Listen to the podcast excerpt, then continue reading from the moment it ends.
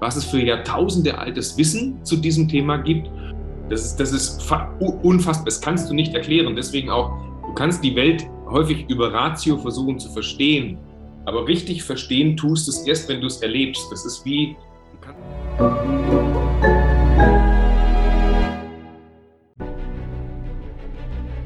Willkommen bei dem Podcast von Die Köpfe der Genies.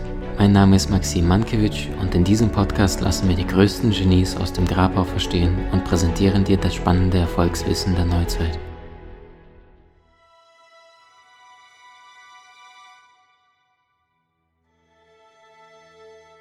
Ich habe heute einen Mann, äh, dessen Anmoderation mir relativ schwer fällt, äh, weil ich weiß nicht, was er nicht erreicht hat in diesem Leben. Er mit Sicherheit äh, wird schon die eine oder andere Antwort darauf wissen. Mir allerdings fällt keine ein. Nicht nur, dass er über 26 Bücher geschrieben hat, und zwar zu diesen Themen und nicht einem bestimmten Thema sich immer wieder gewidmet hat, sondern Expertise, Meisterschaft in diversen Lebensbereichen miteinander verzahnt hat und allein dadurch schon ein wahnsinniger Mentor für mich war. Er hat über eine Million Bücher weltweit verkauft. Das musst du mal äh, vorstellen. Also es gibt kaum Experten im deutschsprachigen Raum, die es schaffen, an die 100.000 zu kommen. Er bringt eine Million Bücher weltweit äh, an den Mann, an die Frau. Maxim, das schaffst du noch, das schaffst du alles. ist, ist noch mittendrin auf dem Weg. Er hat das Geschäftsmodell beziehungsweise den Gedanken damals gehabt von Gedankentanken, was viele noch kennen, oder Greater, was heutzutage eine Marke ist, an der du nicht mehr vorbeikommst, die solche Weltstars wie Barack Obama nach Deutschland, nach Europa holt. Er schafft es mit seiner Company Events von bis zu 15.000 Menschen zu veranstalten. Und vor allem war er einer der Menschen, der ganz am Anfang meiner Karriere und auch als sie dann irgendwann mal losging, mir so viele Dinge direkt, aber auch indirekt gezeigt hat, von denen ich verstanden habe, wenn ich die nicht drauf habe, ähm, ist weder Erfolg noch Tiefgang möglich. Ich freue mich wahnsinnig, dass du da bist, lieber Stefan Friedrich. Dankeschön, lieber Maxim, für die sehr, sehr liebe Anmoderation. Ich freue mich. Äh, lieber Herr Dr. Stefan Friedrich, so, den Doktor, den hast du ja auch noch dran gehängt und hast wahnsinnig viel äh, umgesetzt. Stefan, jetzt bist du ein Mensch, der aus meiner Sicht so viele Dinge innerhalb der wahnsinnig kurzer Zeit erreicht, geschafft hast. Also deine unfassbare Umsetzungsenergie, das war etwas, wo also da bin ich, ich kann mich kaum daran erinnern, wie viele Menschen ich begegnet bin. Da waren einige große mit dabei, äh, auch weltweit, äh, die deine unfassbare Umsetzungsenergie haben. Und jetzt hast du ein nagelneues Buch rausgebracht. Vielleicht magst du mal in die Luft zeigen. Warum Ziele Quatsch sind und wie wir sie trotzdem erreichen, die Kraft der inneren Ausrichtung. Jawohl. Sensationell. Und das heißt, jetzt geht's äh, statt, da ist am Horizont, da ist etwas, was dich anlacht, sagst du, äh, vergiss den Quatsch am Horizont zu gucken, sondern geh erstmal nach innen. Vielleicht magst du mal uns mal auf diese Reise nehmen. Wie war diese aus meiner Sicht Wandlung, vielleicht war es gar keine, aber wie war das Ganze möglich? War nicht wirklich eine Wandlung. Also hm, ich bin schon immer jemand gewesen, der eigentlich immer gerne gemacht hat, was er will und immer recht schnell. Da bin ich so ein bisschen Weichei, wenn ich etwas tue, wo ich den Eindruck habe, ich kann nicht mehr in den Spiegel gucken oder die Energie äh, fehlt oder das, dann, dann muss ich es bleiben lassen. Und so ein paar Sprünge habe ich ja in meinem Leben. Also ich habe mal Medizin studiert, aufgehört damit, BWL gemacht, war in der Geschäftsführung von einem mittelständischen Textilhandel, bevor ich mich selbstständig gemacht habe, habe verschiedenste Themen gespielt. Und ich bin ein zutiefsten Überzeugungstäter. Und ähm, in den letzten Jahren, sehr stark natürlich auch durch das unternehmerische Arbeiten bei Greater oder Gedankentanken, immer wieder mit dieser Frage konfrontiert worden, also auch durch meinen Job als Speaker und Motivationsexperte, sind Ziele denn wirklich das, was wir anstreben sollten, um erfolgreich zu sein? Und meine heutige Antwort ist ganz klar, nö, das ist völlig falsch gedacht. Sehr, sehr gut. Wie, wie, wie kommt es zu dem Nö? Ist im Prinzip relativ einfach. Also ich sehe das so, dass es, wenn ich mal mit so einem ganz einfachen Beispiel anfangen kann, Gewichtsabnahme. Schon mal eine Diät gemacht. Kennen wahrscheinlich sehr viele. Ja? Fünf Kilo abnehmen, jeder weiß, wie es geht. Also klassische Zielformulierung, Projekt, wir wissen weniger äh, Zucker, weniger äh, Fett, ein äh, bisschen mehr Bewegung, nicht so viel Wein trinken und sowas. Das Projekt startet. Wir sind erfolgreich. Minus ein Kilo, minus zwei Kilo, minus drei. Harte Zeiten. Die Pizza ruft, ist mich. Manchmal würden wir Kindern ihr Eis klauen, aber wir halten durch. Minus vier Kilo, minus fünf Kilo. Jetzt haben wir es geschafft, wir sind am Ziel, aber die Pizza ruft immer noch, ist mich. Was machen wir jetzt? Einmal ist keinmal, aus einmal wird mehrmals. Die Gewohnheit siegt. Aus minus 5 Kilo wird plus 6. Hallo, Jojo-Effekt.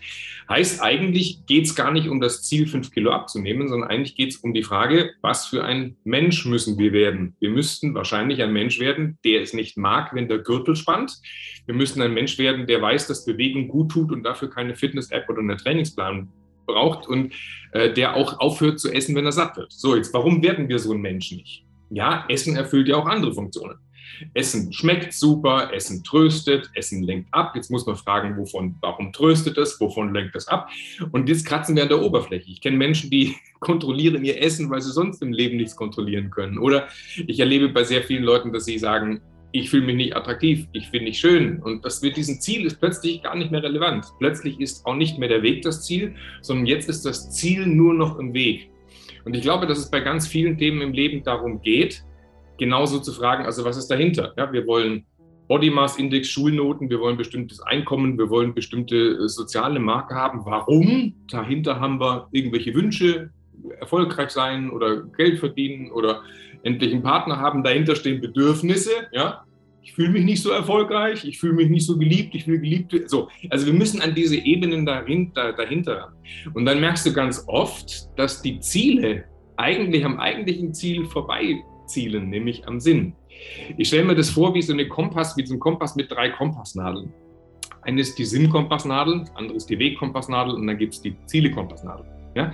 Also wenn ich sage, fünf Kilo abnehmen ist das Ziel, aber so weiter essen wie bisher der Weg, wenn es in eine andere Richtung geht. Und eigentlich, dritte Kompassnadel, esse ich auch nur aus Trost oder Frust oder emotional. Dann merkst du, das geht nicht zusammen.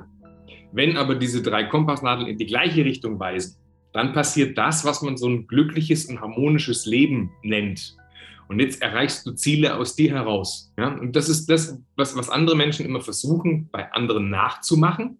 Und sie merken aber, das passt nicht so richtig zu mir. Und dann halten sie durch und sie kämpfen und sie kämpfen und sie kämpfen. Aber die Motivation, das, die, Liebe kommt nicht von innen heraus, sondern das sind so äußere Marker. Und dann wird es tricky herauszufinden, woher das kommt und eben seinen inneren Kompass zu justieren. Und darum geht es im Buch. Da machen wir ganze vier Kapitel, also ganz viele Teile. Erster Teil, da teile ich das komplett kaputt. Warum Ziele Quatsch sind, erkläre ich.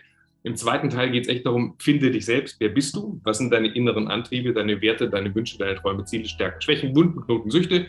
Dann Teil drei, geh deinen Weg. Also wie machst du es dann? Wie setzt du, wie programmierst du sozusagen dein Gehirn, deine Gedanken so, dass es umsetzt? Und im vierten Teil geht es dann erst darum, wie man Ziele erreicht. Denn natürlich möchte ich nicht sagen, dass Ziele Quatsch sind, sondern es geht um die richtigen Ziele und wie man die flexibel erreicht. Das erkläre ich dann im vierten Teil vom Buch. Richtig stark.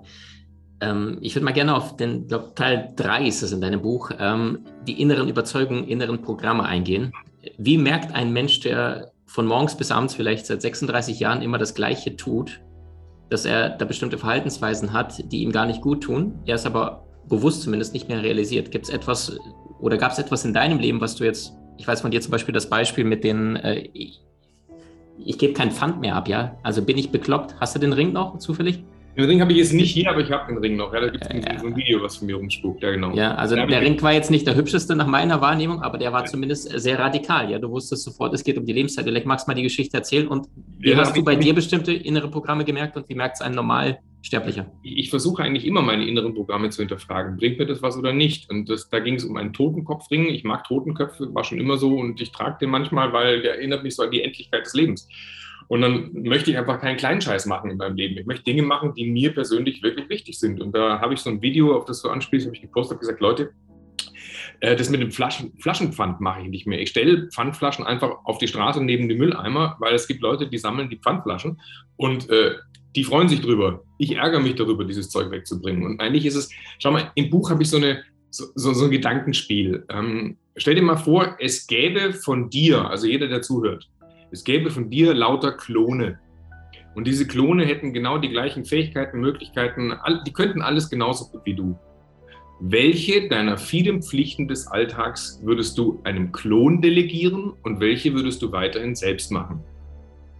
Ja, also die können alles. Die können mit den Kindern spielen, mit dem Hund Gassi gehen, die Wäsche machen, die können aber auch genauso mit den Kunden verhandeln und die können, ja, äh, die können alles. Frage, was machst du selbst, weil alles andere eh erledigt wird? Und dann sind wir ziemlich stark bei dem, was uns wirklich innerlich erfüllt und antreibt. Und jetzt ist der nächste Schritt einfach, wie baut man sich ein Leben auf, damit man genau das machen kann, dass man diese Klone eben zur Verfügung hat, ja? Mhm. Stefan, und Stichwort äh, die Festplatte neu bespielen, neu programmieren. Die, die, Frage nochmal, also wie merkt jemand, ich habe da Überzeugungen, die haben mich in meinem Leben nicht wirklich weitergebracht. Also wenn jemand das erste Mal nichts mit unserer Branche zu tun hat, das erste Mal das Buch liest und, und jetzt denkst du, nee, mein Leben ist doch gut. Und er weiß gar nicht, dass sein Leben gar nicht gut ist. Du sagst ja, wenn man die falschen Dinge richtig macht, dann bleiben sie falsch wenn die falschen Dinge richtig gemacht werden, dann, dann fühlt man sich immer ein bisschen kleiner. schau mal, das ist ja so eine Sache, die kennen viele Leute in ihrem Leben. Ne? Also irgendwann mal merkst du, du guckst in den Spiegel und du hast den Glanz verloren. Ja? Du hast die Leidenschaft verloren.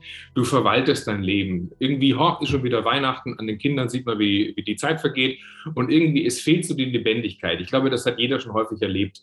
Das ist eigentlich die perfideste Form einer Krise, weil sie schleichend stattfindet. Also Krise ist nach meinem Modell, Sinnkompass, äh, Wegkompassnadel, Zielkompassnadel geht in eine Richtung, aber der Sinn verschiebt sich. Ja? Früher äh, neuer Job, heute scheiße Montag. Früher äh, mein Schatzi, heute durch meinen Mann oder meine Frau. So, so. und, und es, es geht darum, fein wahrzunehmen, ob du diese Leidenschaft, die Begeisterung verloren hast. Manche Leute werden zynisch, das ist dann ganz unangenehm. Die, die, die lachen dann über andere, die begeistert sind und die irgendwelche Projekte verfolgen. Aber das weiß, glaube ich, jeder selber für sich, ob er sowas verloren hat oder ob er sowas noch nie gehabt hat. Ganz häufig zum Beispiel Menschen, die sowas noch nie gehabt haben, verfolgen ganz häufig den Traum von anderen oder leben das Leben von anderen. Also Mama, Papa wollen, du studierst BWL oder Juristerei, weil kriegst einen geilen Job oder wirst sicher oder musst heiraten, dann soll dich dein Partner versorgen oder so. Ne? Also glaubst du Mama und Papa und es entsteht im Prinzip so eine Art psychisches Trauma schon. Also auch durch positives Wollen kannst du Menschen psychisch traumatisieren. Weil jetzt will man braver Sohn, brave Tochter sein, macht das, was die Eltern wollen aber es fühlt sich alles mühsam an. Ich glaube, das ist ein ganz wichtiger Faktor. Also Faktor, ist es mühsam, was du tust? Können das andere spielerischer? Leuchten bei anderen die Augen? Sind die lebendiger? Naja, klar. Zielkompassnadel, ich studiere BWL. Wegkompassnadel, eigentlich will ich Party machen, mit meinen Kumpels abhängen und bei den äh, Klausuren bin ich nicht besonders erfolgreich. Sinnkompassnadel, eigentlich bin ich ein kreativer Typ und finde BWL total blöd. Ja? Eigentlich, ja, schau mal, ich bepflanze meinen Vorgarten und kümmere mich um die Kinder. Ja? So, das ist, also mein Ziel ist, äh, ja, in die Richtung. Aber innerlich bin ich vielleicht verletzt worden, bin bei meinem Partner geblieben, weil ich nie wieder Liebeskummer haben möchte und äh, berufliche Konkurrenz vermeide oder so. Weißt du? Also denke ich mal die nächsten 20 Jahre nicht drüber nach. Dann sind die Kinder aus dem Haus und plötzlich bist du vor einem großen Bild und sagst, oh mein Gott, ich habe mich ja eigentlich die letzten Jahre komplett vernachlässigt. So, das entlang des Weges festzustellen, bevor es zu spät ist oder, oder jederzeit, das kann jeder, kannst jederzeit dagegen steuern, ja, das ist ein ganz großer Schritt der Selbsterkenntnis. Nur dafür muss man sich ja klar machen, dass es nicht um diese äußeren Ziele geht, Einkommen, äh, äh, wann der Urlaub im Jahr und, und es ist alles so Managementaufgaben in unserem Alltag, die müssen wir erledigen, ja, aber das ist nicht das, was unser, unsere Augen zum Strahlen und unser Herz zum Leuchten bringt. Richtig stark. Stefan, du sprichst von den unterschiedlichen Motivationsgruppen. Vielleicht magst du mal auf die drei eingehen und äh, vielleicht auch den unbequemen Spiegel, denn manch einem, der das gerade hört, wahrnimmt, sieht, vor die Nase halten, was er vielleicht in seinem Leben sich einmanövriert äh, hat und merkt, das tut mir nicht gut, aber ich weiß nicht, wie ich rauskomme und weil er den Spiegel vielleicht nicht vor der Nase sieht. Bei den meisten Menschen ist es so, die kriegen dann erst ihren Hintern hoch, wenn sie müssen. Also wenn es weh tut, dann bewegen sie sich. Andere Leute, die sind von sich aus irgendwie in Bereichen trainiert und sind, bewegen sich sowieso lebendig äh, nach vorne. Und ich habe da immer so eine schöne Metapher. Also angenommen, du läufst durch den Zoo mit deinen Kindern. Alles super, alles prima. Wirst du müde nach anderthalb Stunden, suchst du eine Bank, setzt dich hin, schickst die Kinder weiter. Jetzt siehst du vor dir einen Tigerkäfig oder das Tigergehege. Sagst, Kinder, geht mal weiter. Mama, Papa bleibt hier sitzen. So, alles gut guckst du den Tiger an. Und jetzt nimmt der Tiger Anlauf und springt über diesen Wassergraben. Ja? Springt raus, steht im Besucherbereich. Was machst du jetzt? Du wirst laufen. Sofort. Du wirst nicht denken, oh, blöd, wollte eine Pause machen oder passt es in meinen Trainingsplan oder so. Du wirst laufen, ganz einfach. So, jetzt Achtung, wie schnell musst du laufen? Schneller als die anderen, klar. ja, schneller als der Tiger geht leider nicht streng genommen nur schneller als die langsamsten, weil wenn der Tiger den langsamsten hat, dann sagt er, sagt er, hey, Tierpfleger, schau mal, darf der das. Ja? Und jetzt guckst du dir mal die Gruppe an, die vor diesem Tiger wegläuft. Das ist so eine gaußsche Glockenkurve, so eine statistische Normalverteilung. Ein paar wenige sind ganz schnell, die meisten sind im Mittelfeld und es gibt welche, die am Schluss sind. Die im Schluss, das sind die, die haben keinen Bock zum Laufen, die haben ein Erkenntnisproblem, die fragen sich, ist das echt ein Tiger oder keine Ahnung, kann man den streicheln? So, das ist die Motivationsgruppe Nummer eins. Das sind diejenigen, ich nenne die mal die Opfer, die Jammerer. Ja, die sagen, Umstände sind schuld und da ist es ein Tiger und ist ja blöd und ich kann ja nichts machen und ich, äh, äh, äh, so. sorry. Das breite Mittelfeld sagt, hey, Moment, Leute, was passiert denn hier? Ist ein Tiger, was machen wir? Vorschlag, wir laufen weg. Okay, machen wir mit. Da, da, da, da, da, da. Die müssen nicht besonders schnell sein, um zu überleben. Die meisten müssen in ihrem Leben nicht besondere Leistung bringen, um zu funktionieren. Was aber fehlt, ist die Leidenschaft und Begeisterung. Jetzt aber, wo, warum sind die Ersten in der Gruppe, warum sind die so besonders schnell? Schilddrüsenüberfunktion ist es nicht. Die sind schnell, weil die sowieso sich gerne bewegen, weil die Sport machen beispielsweise. Die interessieren sich für die Themen. Die wollen sich, so, jetzt steht da halt ein Tiger, ich weiß, ich bin rein metaphorisch unterwegs, jetzt steht da halt ein Tiger und die sagen, naja, schneller als die anderen bin ich auf jeden Fall. Und wenn Menschen sich immer wieder mit sich beschäftigen, mit dem Sinn ihres Lebens beschäftigen, so vorangehen, sich selber auch spüren, wo sind meine wunden Knoten, Süchte, wo sind meine Leidenschaft, meine Motive, so dann kannst du gar nicht anders als immer trainiert sein. Ja, Maxim, die, die, die Menschen, die zu dir auf die Seminare kommen, beschäftigen sich mit sich selbst. So, je tiefer, je ehrlicher diese Beschäftigung ist, desto bereiter bist du auch für Lebensveränderungen. Desto bereiter bist du hineinzuspüren, ob das wirklich das ist, wo du hin sollst im Leben. Und das ist dann, also die drei Gruppen, um es nochmal zu sagen, die Opferer, die Jammerer, ne, so. Dann in der großen Gruppe in der Mitte sind die Mitläufer. Das hat man manchmal im Laufe eines Lebens, dass man eine Weile mitläuft mit den Kollegen, mit den Meinungen der Eltern oder der sozialen Umgebung und so. Und das andere, das sind dann sozusagen die Performer oder die Glücklichen oder die, die, die Macher oder die Charismatiker oder wie immer du es nennen magst. Das sind die, die ihren inneren Kompass folgen. Also die Kraft, deswegen heißt das Buch auch, ähm, die Kraft der inneren Ausrichtung ist so ein, so ein, so ein Untertitel. Weil wenn du, wenn du weißt, was du willst, also ganz tief in dir drin, wenn du diesen, diesen, diesen Sog in so eine Richtung hast, dann brauchst du keinen Druck. Dann, dann, dann, dann, dann ist jeder Teil, ist auch egal, ob du ein Ziel erreichst oder nicht erreichst, weil du dich ja sowieso entlang dieses Weges bewegst, der dir gegeben ist. Ne? Das ist wie, jeder Mensch ist so eine Art Same, da ist was in uns angelegt und, und wir sind für, sag mal, für einen bestimmten Zweck auf dieser Welt. Wir sind wie so Avatare in dieser Matrix hier, ja. Und unser Job ist mit unserem Avatar das zu machen, wofür wir gemeint sind. Und, das, und dann, wenn wir das tun, das spüren wir dieses Gefühl. Wir, spüren jetzt so eine Kraft. Solange wir uns irgendwo im Mittelfeld rumdampern oder bei den, bei den, bei den, bei den, bei den Opfern sind, spüren wir es nicht. Wir sind nicht in unserer Kraft. Ja, also deswegen, geh nach innen, Kraft der inneren Ausrichtung. Das heißt, dein Rat ist es, ähm, Find erstmal raus, wer du bist und dann geh los. Und wenn du nicht weißt, wer du bist, was tust du dann? Da gibt es ganz viele Möglichkeiten. Also ich habe im Buch verschiedenste Arten, äh, das, das definiert. Also da kann man natürlich über Persönlichkeitsanalysen gehen, über Werte, über Motive, auch ganz häufig über die dunklen Momente unseres Lebens, also wunden Knoten, Süchte. Ganz häufig laufen wir auch vor uns weg statt vor uns hin, weil wir Angst haben, uns einen bestimmten Schmerz oder einen bestimmten Stachel in unserer Seele zu stellen. Ähm, aber äh, vielleicht bist du darauf hinaus, ich habe jetzt noch gar nicht so lange her äh, eine neue Möglichkeit entdeckt, die eigentlich so gar nicht neu ist. Und das, ist, das, das glaubt man gar nicht, wenn man darüber so, so spricht.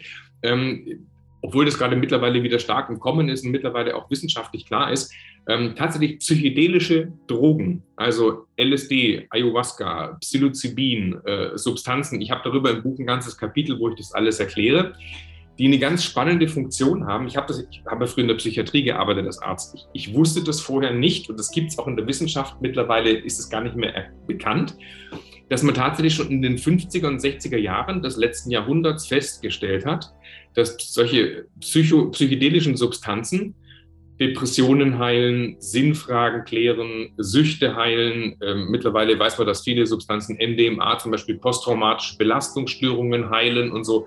Und das ist für jemanden wie mich, der aus der Psychotherapie, Psychiatriewelt kommt, total krass, weil äh, es ist tatsächlich so, man muss es einmal erlebt haben. Wenn du äh, so, eine, so eine Substanz nimmst, wichtig, mit dem richtigen Begleiter, im richtigen Setting, äh, mit, dem richtigen, mit der richtigen inneren Vorbereitung, und nicht als Partydroge, dann kannst du einen Level der Innenschau erreichen, der unfassbar tief ist. Also das kann man auch nachweisen im, im Kernspintomographen. Es gibt so bestimmte Areale im Gehirn, ähm, die äh, sozusagen der Sitz unseres Ichs sind. Das ist das sogenannte Default Mode Network. Also für alle, denen es schnell geht, im Buch erkläre ich es genauer. Ähm, wo, wo sich das auflöst, wo sich das Ich auflöst und wo wir uns plötzlich verstehen können aus einer anderen Perspektive, aus mehreren Perspektiven. Bei vielen Menschen geht das bis hin zu mystischen Erfahrungen. Also, dass du plötzlich das, was die großen Meister, die spirituellen Leader, die religiösen äh, Führer, was die alle haben, dass sie sagen, ich hatte eine Gottes, ein Gotteserlebnis, ein mystisches Erlebnis. Das kann man unter diesen Substanzen haben. Ich hatte eines auch mal, das war total krass. Ähm, und interessant ist, wenn man so eine Substanz nimmt, dann sieht man schon sehr ehrlich, wer man ist, wer man nicht ist, wer man sein sollte.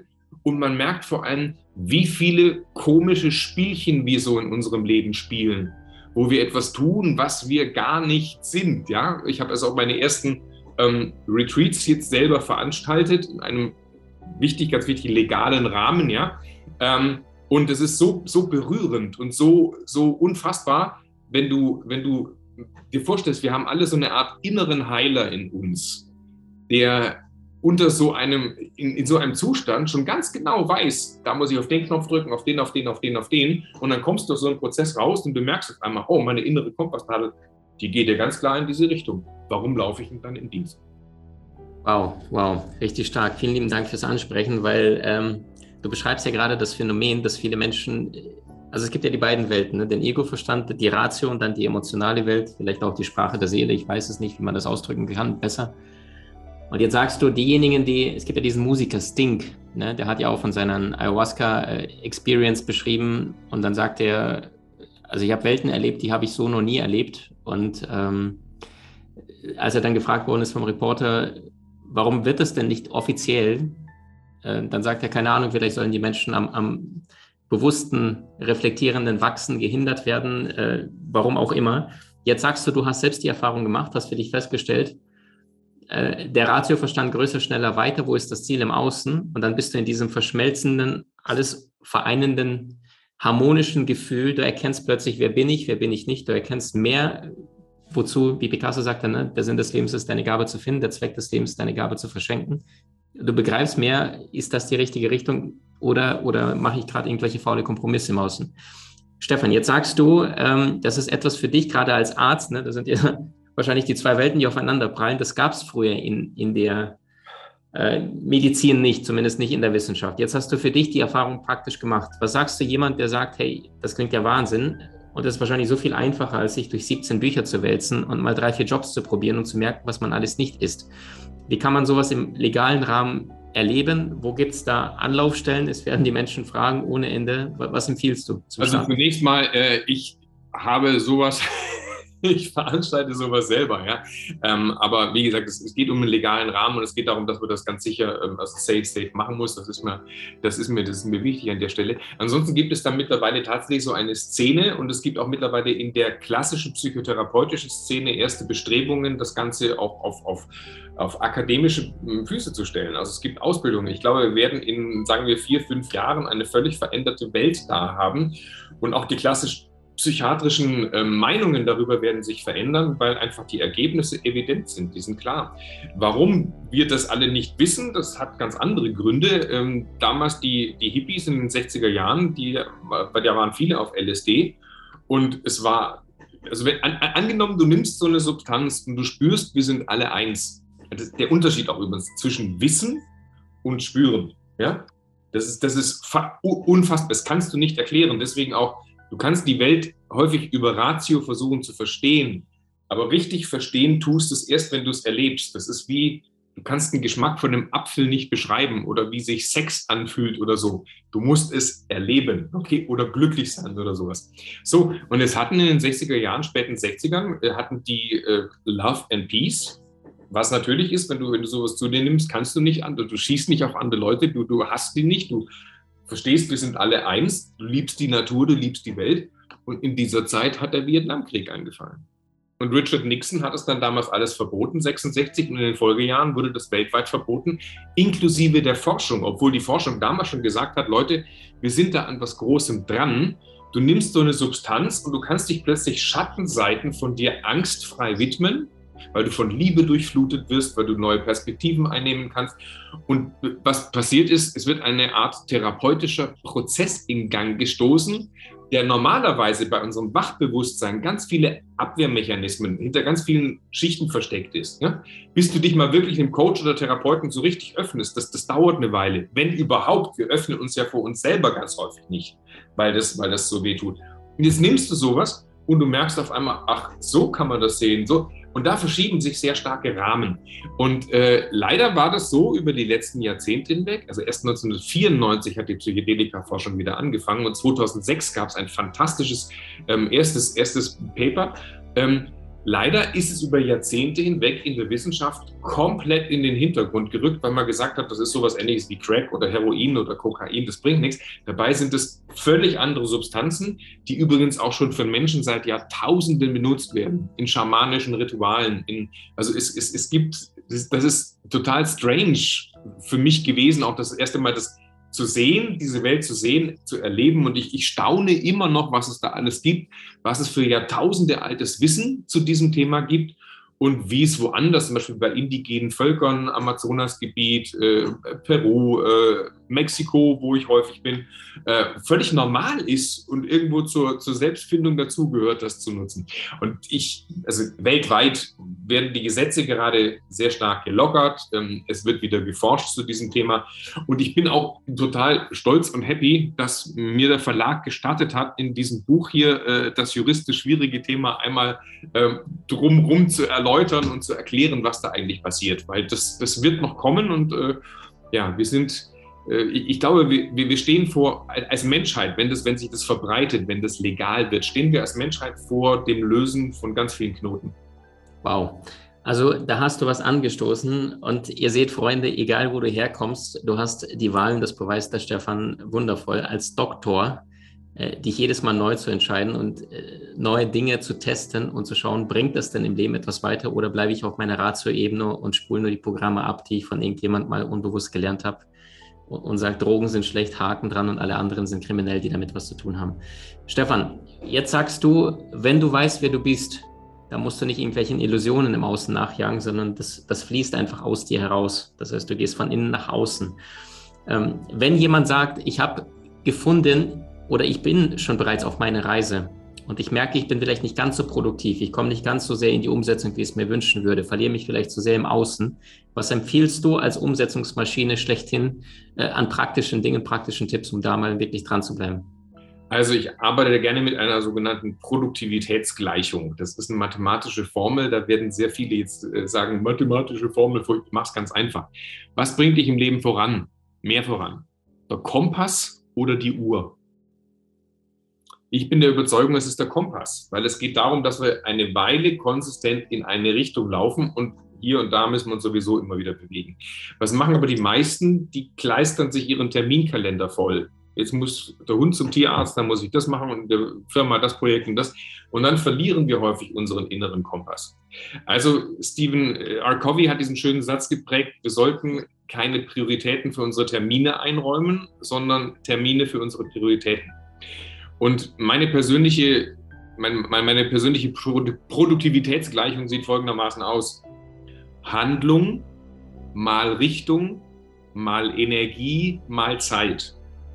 Also wenn du nichts tust, ist null, kommt nichts an. Ja? Wenn die, die, die Richtung nicht stimmt, äh, kommst du nicht an. Wenn du keine Energie aufwendest oder Energie hast, kommst du nicht an. Ja?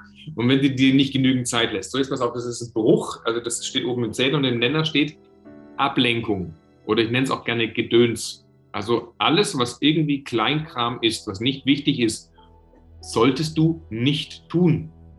Und da bin ich ein großer Freund vom offensiven Nein sagen, vom Füllen mentaler Mülleimer, von Aufgaben loslassen, von Dingen abschneiden, die einem nichts bringen. Weißt du, du merkst es ja triffst dich mit jemandem, hast jetzt mehr Energie hinterher oder weniger? Macht eine Tätigkeit Spaß oder macht sie keinen Spaß? Ja, also führt dich eine Sache deinem Ziel näher oder deiner Richtung näher, dem Ziel näher, weil du deinem Sinn folgst, deine Richtung folgst. Ja, so. Und ähm, das ist, glaube ich, das, was ich eingangs erzählt habe mit den Flaschen. Das ist Gedöns. Was soll das? Wir, wir, wir müssen das nicht tun. Wir können unser Leben so organisieren, dass wir unheimlich vieles loslassen, und plötzlich merken, das ist wie wenn du so einen Rucksack absetzt und dann stehst du aufrecht, du hast mehr Kraft, du hast mehr Energie und du läufst plötzlich in, in eine Richtung und du bist viel mehr du selbst. Also nochmal, Handlung mal Richtung, mal Energie, mal Zeit durch Gedöns. Und wer an diesen Stellschräubchen immer wieder dreht, ne, der kommt an und der wird selber zum, zum, zum Umsetzer. Ja? Wobei auch hier wieder Umsetzung, weißt du? Das heißt nicht, dass wir schlechte Menschen sind oder was Falsche machen, wenn wir jetzt nicht umsetzen. Ja, also das ist auch völlig okay. Wir können sinnvolle Zeit zwecklos verbringen. Weißt du, dann gehen wir in die Innenschau, wir genießen, wir sind im Moment und so. Das heißt jetzt nicht, dass du dein Leben ständig in eine Richtung äh, pushen musst. Das schreibe ich auch im Buch die ganze Zeit. Also Achtung, drück auf Pause, geh in die Reflexion, äh, geh, komm mal runter. So. Also, weil, weil erst wenn sich dieses ganze Wirrwarr in unserem Leben auch immer wieder setzen kann, wenn wir diese ganzen vielen Stimmen, die von, auf und aus uns, von außen auf uns einplappern, wenn wir die mal zum Verschweigen bringen und mal so diese innere Stimme erst hören können, dann merken wir ja wieder, in welche Richtung wir wollen. Und dann sind wir mit einer inneren Kraft in diese Richtung unterwegs, ohne dass es von außen wieder jemand uns erzählt. Richtig stark. Stefan, danke. Danke, dass du gerade als Doktor, als ein Mann der Wissenschaft äh, da draußen das Plakat in die Luft hältst und sagst, Leute, wir wissen deutlich mehr nicht als das, was uns bereits bekannt ist. Danke, dass du dich für dieses Buch entschieden hast, nachdem du auch viele äh, Bücher geschrieben hast, wo die Menschen auch lernen durften, wie sie ihre Ziele erreichen, aber jetzt noch mehr in die Tiefe.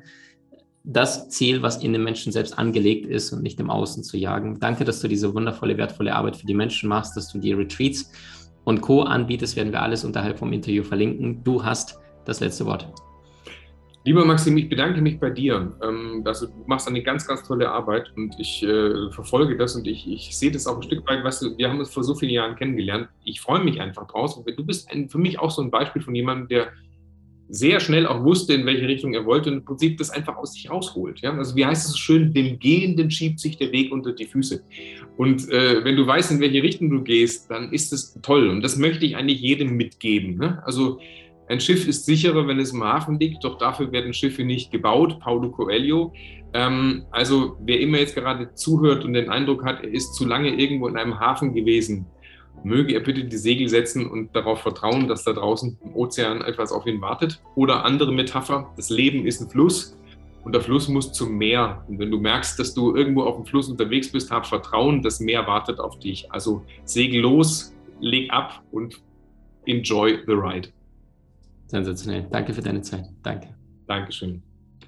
Was macht die allergrößten Genies aus? Sie hatten herausragende Ideen und kamen auch in die Umsetzung. Und genau deswegen bekommst du nach über 20 Jahren des Schreibens mein allererstes Buch Soul Master ab sofort im Handel.